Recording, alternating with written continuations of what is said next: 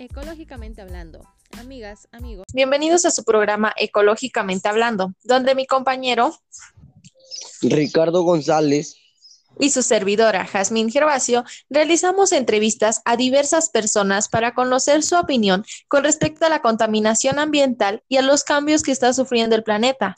El día de hoy hablaremos sobre cómo salvaguardar al planeta.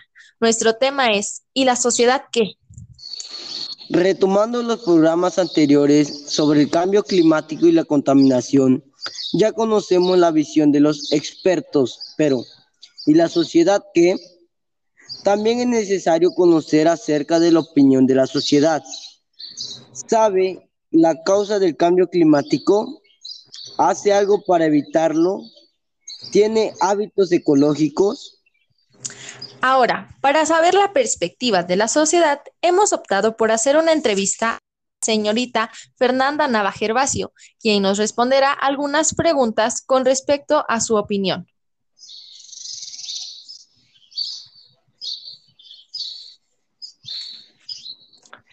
Bienvenida, señorita Fernanda. Eh, le agradezco mucho que haya aceptado nuestra invitación a nuestro podcast. Ahora, eh, ¿Algo que, quiera agregar antes de comenzar con las preguntas? Bueno, no tiene nada que agradecer. Para mí es un tema muy importante y me alegra que cada vez haya más personas hablando sobre esto. Así que yo estoy dispuesta a dar mi opinión y espero sea, sea de gran ayuda para hacer conciencia en nuestra sociedad. Claro que sí, muchas gracias. Ahora, ¿cuál es el concepto que tiene sobre salvaguardar el planeta? Estamos desde hace ya varios años que iba a llegar el punto iba a haber cada vez menos, menos agua, íbamos a subir.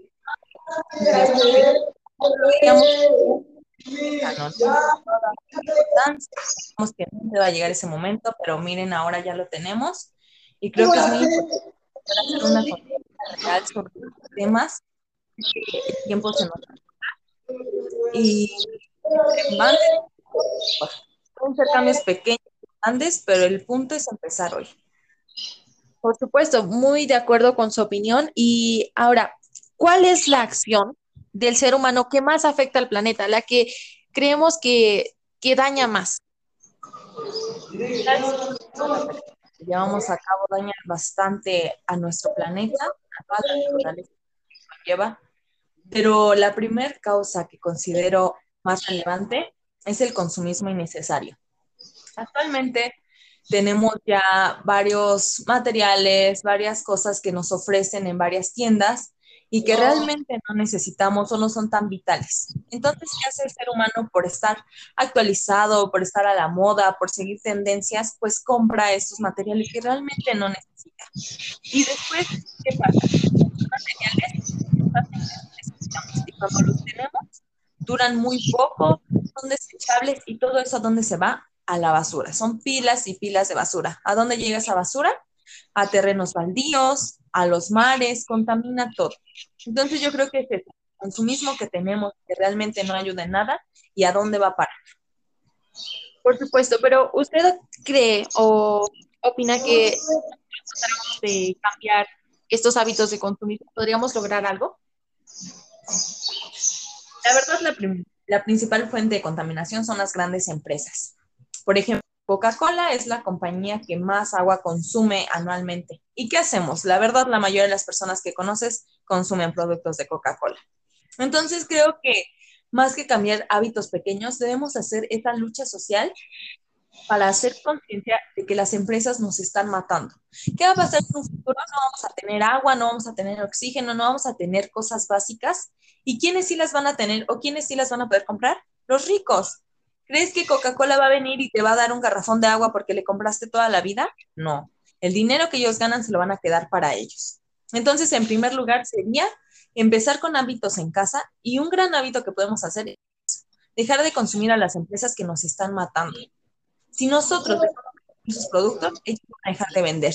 Si van a dejar de vender, van a dejar de producir. Si dejan de producir, dejan de gastar agua y después, si llegamos a un gran avance, van a cerrar. Entonces, toda esa agua va a regresar a nosotros y nos va a ser más útil a nosotros en un futuro que tomándonos una coca hoy. Entonces, podemos empezar con pequeños hábitos en casa, pero realmente relevante estas marchas o protestas sociales para que cierren las fábricas son las que verdaderamente nos están contaminando.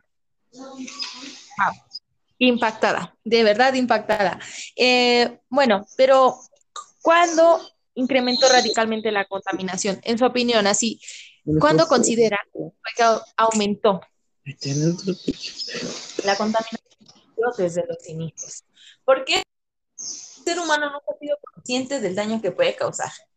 Vamos en la calle y no lo vamos a negar, todos lo hemos hecho. Nos sacamos un dulce, un refresco, unas papas, lo que sea, ¿y qué decimos? Ay, pues la tiro, total, es una basura. Sí, si así pienso yo, si así piensas tú, si así piensa todo el mundo, ¿cuántas basuras hay en la calle? Entonces, esto hace mucho tiempo, pero creo que el detonante de esta situación fue la industrialización. ¿Qué pasó cuando las industrias crecieron? Hay más empresas, más fábricas, más humo. ¿Qué daña, qué daña el humo? Pues la capa de ozono. ¿Qué produce el climático? ¿Qué pasa con el sol? Nos quema. ¿Qué pasa con las lluvias? Nos inundan. Ya no estamos en un equilibrio como debería de ser. Entonces yo creo que desde ahí fue cuando se empezó a desarrollar más esta contaminación, debido a que hay más humo, hay más productos, hay más consumismo y todo esto fue en torno, fue girando en torno a las grandes empresas que nos llevaron a estos nuevos hábitos, porque el ser humano se adecua a lo que está viviendo. Entonces nosotros nos adecuamos a estas producciones, nos acostumbramos a esto y ahora se nos hace muy normal tirar basura en la calle, eh, no reciclar, no pasa nada y siempre hemos estado pensando en eso y ahora vean cómo estamos. Esa basura que has tirado día con día, ¿cuántas basuras son hoy?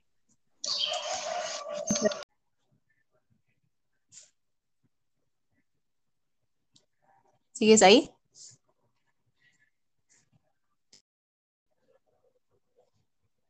Bueno.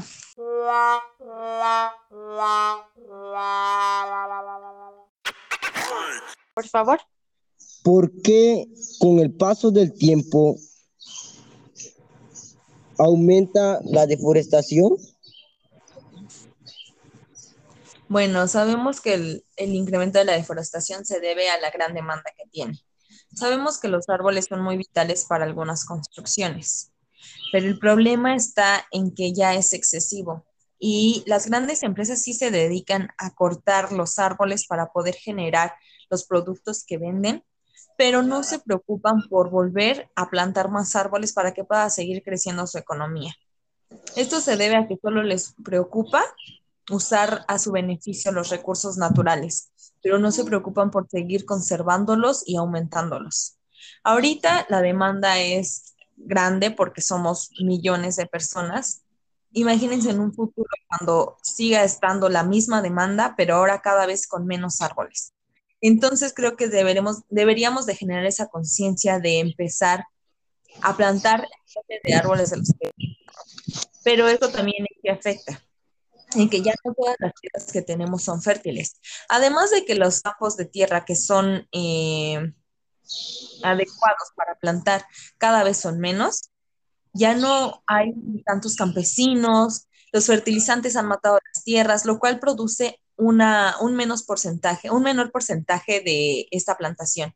Entonces debemos centrarnos en plantar más árboles, en cuidar la tierra y en poder generar eh, fertilizantes biodegradables que no dañen a nuestra tierra y nos permitan seguir generando este tipo de agricultura. Pero, ¿qué es lo que opina sobre la deforestación? ¿En contra? Eh, ¿Cuál es con respecto. Esto es algo que nos ayuda para generar varios productos, pero ¿qué pasa actualmente? Sabemos que hay varios productos que se generan con base en esto, pero ahora vamos a de cuidar el medio ambiente, de cuidar el planeta, ¿qué dicen? No, pues vamos a generar bolsas biodegradables, vamos a generar guantes biodegradables, vamos a generar pilas que duren menos años en degradarse.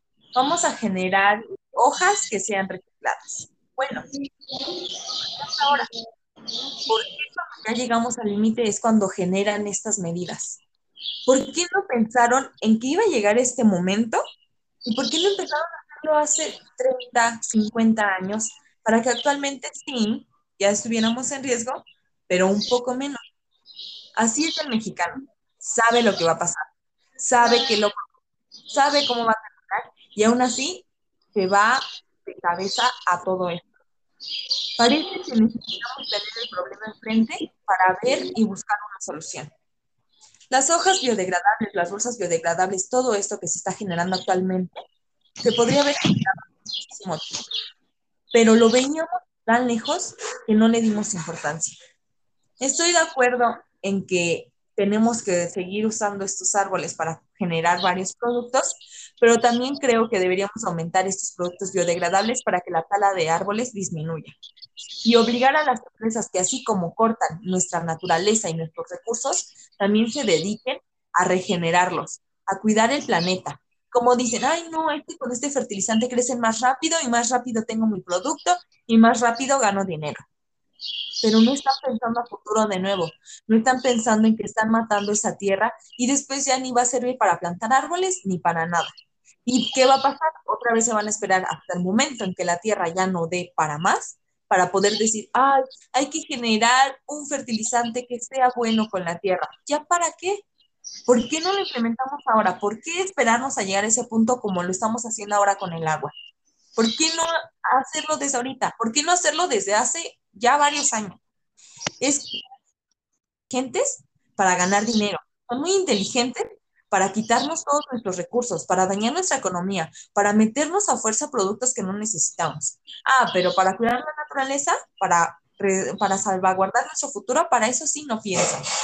Entonces, como ciudadanos debemos de preocuparnos y exigirles que también se enfoquen en cuidar lo que nos están quitando. De ahí ahí generan trabajos, no niego que no, pero también deben de preocuparse lo que va a pasar después. Ellos van a tener millones, poder comprar el agua embotellada, van a poder comprar más productos para que puedan seguir manteniéndose, pero nosotros no.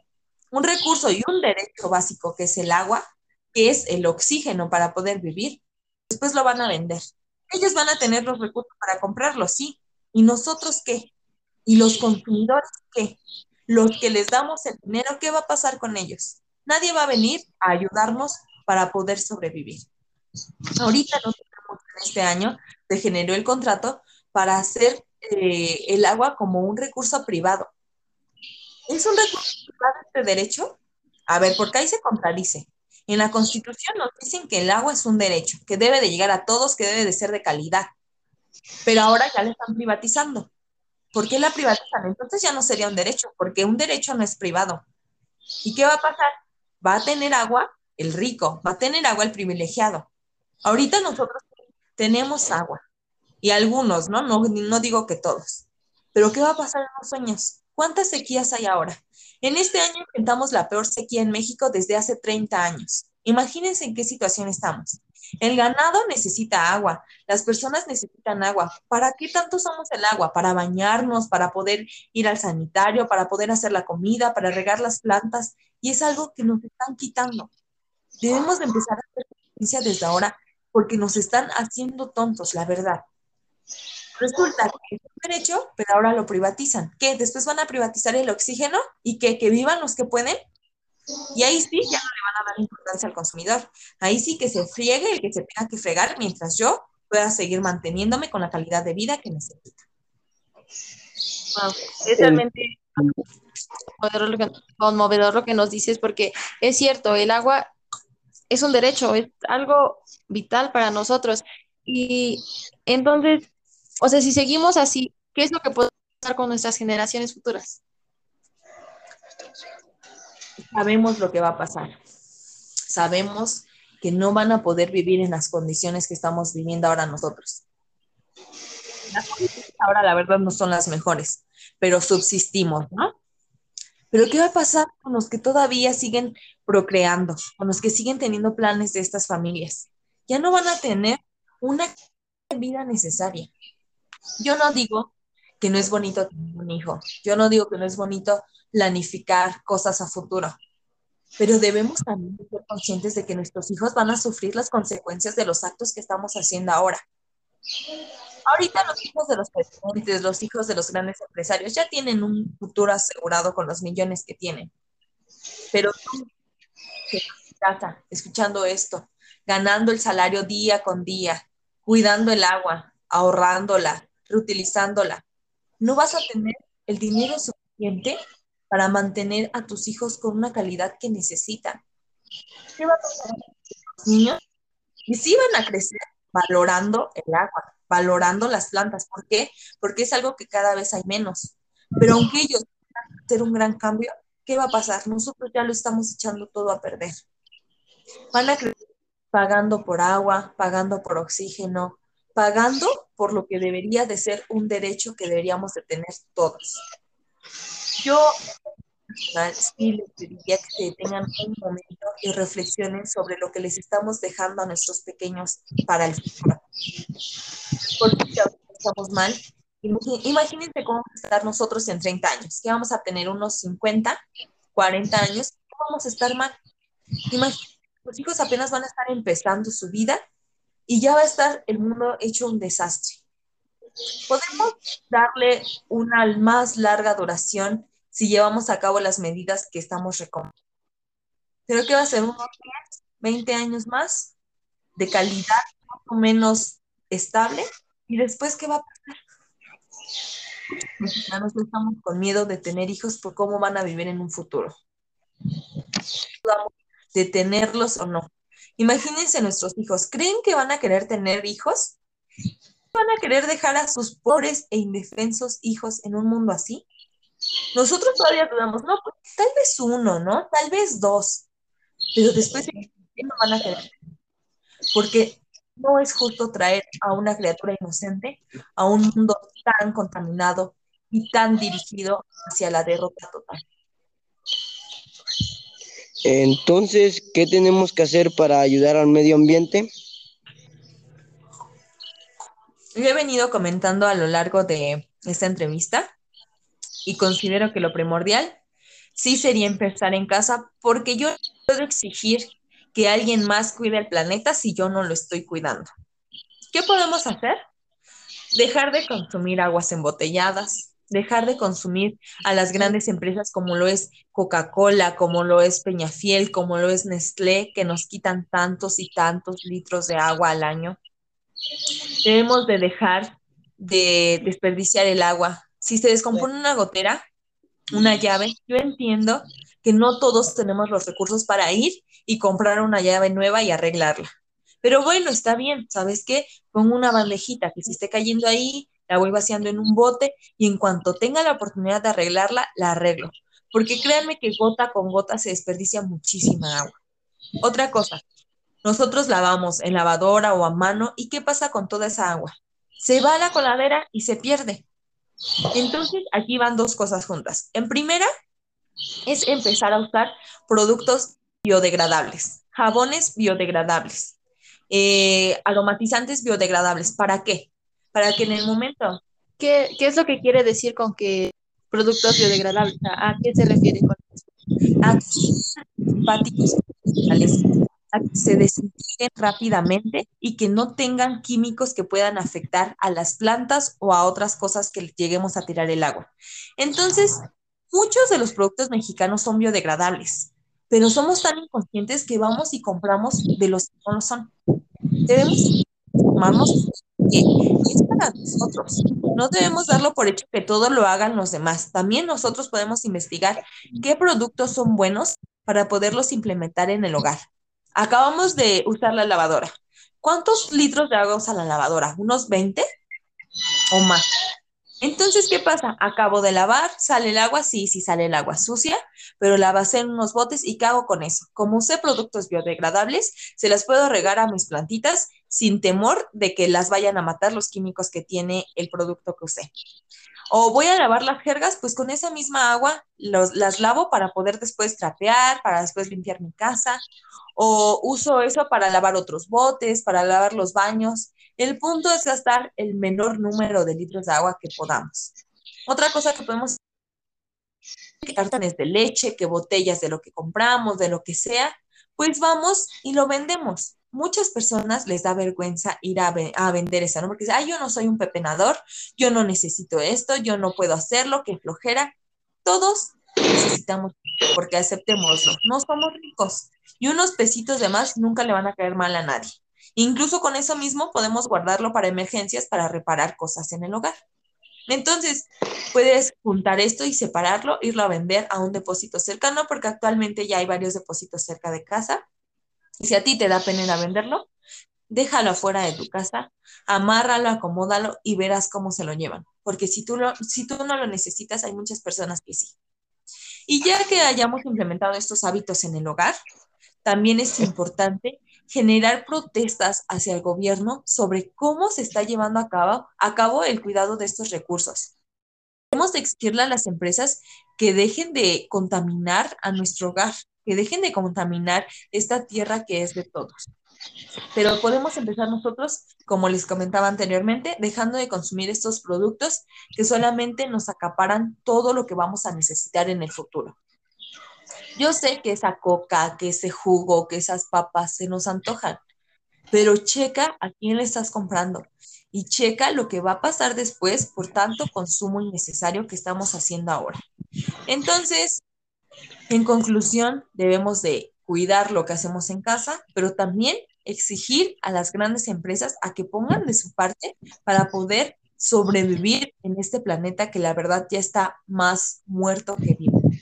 Bueno, vamos a alargar esto unos años si llevamos a cabo las medidas necesarias. Claro, muchas gracias por tu respuesta. Ahora, compañero, la pregunta número 10, por favor. Eh, ¿Cómo podemos lograr que la sociedad eh, colabore al ciclo del medio ambiente? ¿Cómo, ¿Cómo podemos hacer con respecto a tu punto de vista para que la sociedad nos ayude, porque como lo has dicho, hay personas que dicen, ah, yo tiro aquí mi basura, no me importa, es una. Luego otra persona dice lo mismo, o van y dicen, ay, alguien lo tiene que recoger, pero nadie lo hace. Nadie tiene la conciencia de ir, levantar esa basura, aunque no sea de él o de ella, y tirarla en el lugar, en, en un lugar adecuado. Pero cómo podemos lograr que toda la sociedad o que la mayor parte de la sociedad colabore para este cuidado. Esta es una tarea que nos atribuye a todos llevarla a cabo. Por ejemplo, tú me estás entrevistando. Tú sabes lo importante que es cuidar el planeta. Tú sabes lo que podemos hacer para cuidarlo. Tú vas y compartes esas ideas con familia. Siempre es bueno hablar sobre estos temas en familia. ¿Por qué? Porque salen a la luz puntos de vista, acciones, motivos. Entonces, simplemente si tú vas a tu casa y le dices, oye mamá, ¿y por qué cuando acabes de, lavar tu ropa, con esa misma agua yo lavo los botes que me dijiste? O yo lavo el carro. O yo riego las plantas. O mamá, en lugar de comprar coca, ¿por qué no mejor y compramos unos limones y hacemos una agua, un agua natural en casa? O, oye mamá, es que sabes que yo me voy a ir a la escuela y quiero llevar mi agua, pero no quiero llevar una botella de plástico para no contaminar. ¿Por qué no compramos unos bules baratos para poder echar ahí el agua y pues que lo llego a casa, lo lavo y lo vuelvo a usar mañana? Esas pequeñas acciones que estamos introduciendo en casa van a ayudar bastante a que todos hagamos conciencia. Pero si, si tú estás escuchando este podcast y dices, ah, sí, sí, sí, ya sé, ya sé lo que debo de hacer, pero no vas y lo haces o no lo compartes, no sirve de nada. Si todos los que van a escuchar este audio van y comparten todas estas ideas con sus familiares, con sus amigos, vamos a hacer más. Todos sabemos lo que debemos de hacer, pero el punto es, ¿quiénes sí lo estamos haciendo? Todos van y empiezan a implementar poco a poco estas ideas, créanme que va a haber un cambio. Pero ¿qué es lo importante del conocimiento? Compartirlo. Porque de nada te sirve a ti tener mucho conocimiento sobre el agua, sobre el medio ambiente, sobre la naturaleza, si no lo compartes con alguien más. ¿Para qué te lo quedas? El bien va a ser para todos. Si vivimos más años, todos vamos a vivir más años. Si el agua se acaba, créanme que va a afectar a la mayoría de los que estamos escuchando esto. Así que, por favor, si tú estás escuchando esto, comparte estos consejos e investiga más sobre qué puedes hacer en el hogar. No lo dejes nada más como un audio más, sino como una motivación para empezar a cambiar hoy. Muchas gracias. Ahora, sí, ah, he escuchado, bueno, como lo has dicho, todos sabemos qué podemos hacer o qué medidas podemos llevar a cabo pero hay una gran diferencia entre pensar en hacerlo y hacerlo sin pensar. Entonces, he escuchado que hay lugares donde ya no te dan bolsas o ya no te dan plásticos o ya no te dan, no te venden el agua en cualquier en vasos de plástico o en bolsas, sino que tú tienes que llevar tus propios recipientes. ¿Qué opinas ah, con respecto a esto? La verdad es una buena forma de implementar este cuidado, que igual opino que podría haberse implementado muchísimos años atrás, pero como les comentaba anteriormente, el humano es así y se espera hasta tener el problema justo enfrente. Pero también esto es así. ¿Qué está haciendo de nuevo la sociedad? Obligando al ciudadano a que cambie sus hábitos para poder seguir conservando el ambiente. Y ya, ay, no, ya no hay que usar desechables, ya no hay que dar bolsas, ya no hay que hacer esto, ya que lleven sus toppers. ¿Y cuándo le hemos pedido a la empresa de desechables que deje de producirlos? No, nosotros ahí estamos. Ay, sí, hay que cuidar al ambiente. Deja llevo mi topper, deja llevo mi vaso. ¿Y la empresa qué? La empresa sigue allá produciendo miles y miles de vasos, miles y miles de platos, de cucharas, de todas estas cosas que no son necesarias. Entonces, yo considero que sí es una buena forma de implementarlo y de poner nuestro granito de arena, pero también ir más allá. A ver, tu fábrica tal, ya no vamos a usar desechables para cuidar el medio ambiente. Entonces, por favor, cierra y hacer una protesta. Y va a ser una protesta fuerte, y va a ser una protesta que dure, porque no van a decir, ah, sí, deja, deja, dejo de ganar millones, cierro mi fábrica y hay que cuidar al planeta, porque a ellos ya no les importa el planeta, les importa su bolsillo. Entonces creo que es una buena forma de empezar a, hacer esas pequeñas acciones, pero también recuerden que no todo cae sobre los ciudadanos, cae sobre los grandes empresarios que no le están dando el interés que necesita esta situación. Así que por favor, sí, tú haces esto, tú lleva tu topper, tú lleva tu vaso, pero no te olvides de ver quién es el verdadero culpable de dónde estamos. Porque créeme que ellos te pueden vender y te pueden hacer creer que lo necesitas, pero no lo necesitas. Deja de creer en este consumismo y en esta propaganda barata que solo nos está matando y acabando con todo lo que es necesario para sobrevivir. Pero en tu opinión, ¿crees que sería indispensable que las fábricas cerraran así tal cual? Porque van a terminar con el empleo de muchas personas. ¿Sería más factible hacer eso o empezar a implementar hábitos ecológicos también ellos, en lugar de producir y producir productos que siguen contaminando al ambiente, ¿por qué no pensar en una opción B? En ayudar al planeta, pero continuar dando trabajo a las, a las personas. ¿Qué opinas?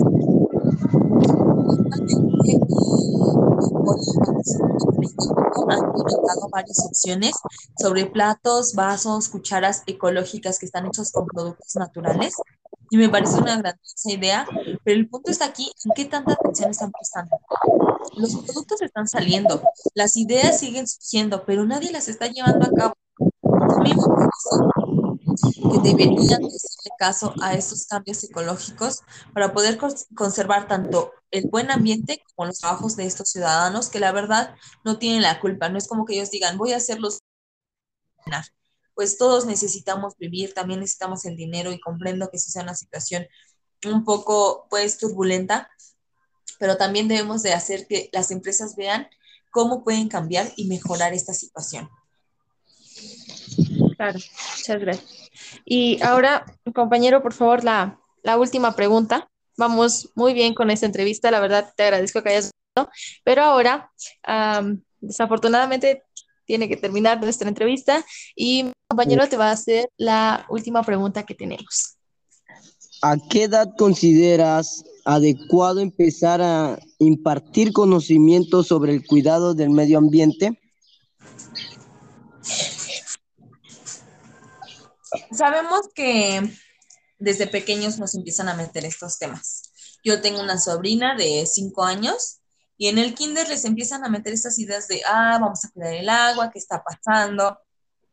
Entre más pronto se metan estos temas, está bien. Yo creo que el saber cuidar el agua, el saber cuidar las plantitas, el planeta, viene de los valores que se forman en casa. Entonces, si tú tienes a un bebé en casa, a un pequeñín, y van a la calle, que le dicen, ah, tira tu basura.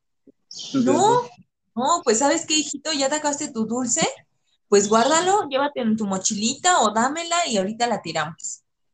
O, ah, pues van y los niños jugando, pues inconscientemente van y le pegan a las plantas o las arrancan. Y momento decir, ay, nada más es una planta, no pasa nada. No, a ver, pequeño, no se debe de arrancar las plantas porque de estas plantas sale el oxígeno con el que respira. Es muy importante que las cuides. Tenemos una manía, todos los seres humanos, de creer que los niños no entienden, de hablarles, a ver, pequeñito, esta plantita no se puede cortar porque si no, eh, ya no crece. Entonces, no, hay que hablarles claro, hay que hablarles sobre lo que está pasando verdaderamente. A ver, eh, no sé, tú, Jazmín, no vayas y no cortes las plantas porque las plantas dan oxígeno, es lo que respiramos. Si tú la cortas, estás acabando con el oxígeno que nos está brindando y cada vez vamos a tener menos oxígeno no saben qué es el oxígeno, no saben de qué está integrado, pero saben qué es lo que están respirando y saben que lo necesitan para vivir. Entonces, de ahí, cada que vayan a arrancar una planta, dicen, no, porque esta plantita es lo que me ayuda a respirar, entonces no la puedo cortar. Considero indispensable que empiece a surgir desde casa y después ir reforzando ya estos valores en la escuela y en estas prácticas que van generando las maestras. Pero recuerden que todo empieza en casa. Hay que enseñarle estos buenos hábitos a los pequeños desde que empiezan a caminar, desde que empiezan a tener esta conciencia de lo que está pasando. No debemos esperarnos, ah, pues que le diga la maestra, ah, pues ya sabrán en la escuela a ver qué le dicen, ¿no? No, también es nuestra responsabilidad que ellos crezcan con la ideología correcta de cuidar al planeta. Por supuesto que sí.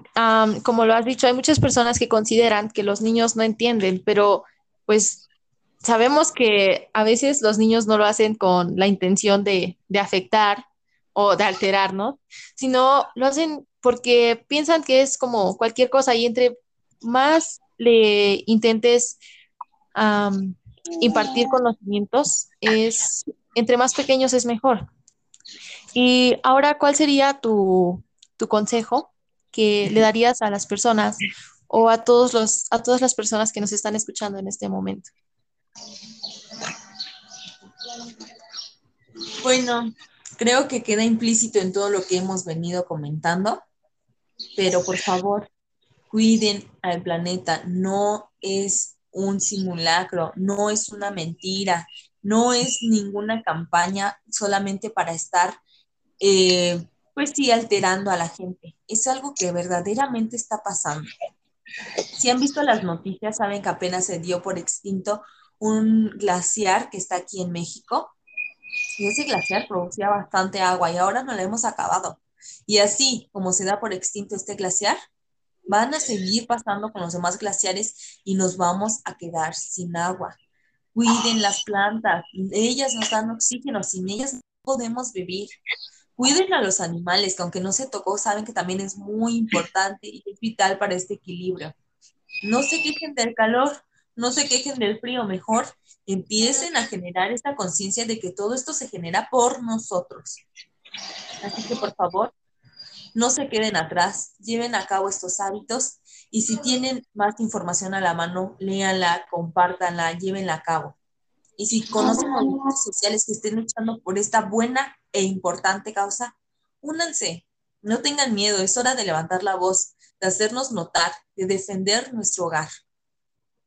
Muchas gracias. Un consejo que realmente debemos llevar a cabo y tomar en cuenta. Y ahora, compañero, algo que quieras agregar para la señorita. Creo que mi compañero no, va, no, no tiene nada que decir. Lo has dejado sin palabras. Pero bueno, ante todo, muchas gracias por tus consejos, sabias palabras. Realmente, como lo has dicho, debemos mantenernos informados y no tomar esto a juego, porque ya, ya no, no es momento de estar de estar perdiendo el tiempo, ni de estar diciendo, no, yo no lo voy a hacer porque a mí no va a afectar. Pues bueno, te agradezco, en serio, muchas gracias por habernos compartido tus conocimientos y lo que sabes con respecto al tema. Y pues nada, esto es, esto es todo, fue nuestra, nuestra presentación, nuestro podcast. Y el día de hoy, nuestro nuestro tema era sobre la sociedad y qué es lo que opinaban. Aquí la señorita ya nos ha compartido lo que opina y su, perspectiva. Ahora es momento de cambiar nuestros hábitos normales por hábitos ecológicos. Muchas gracias.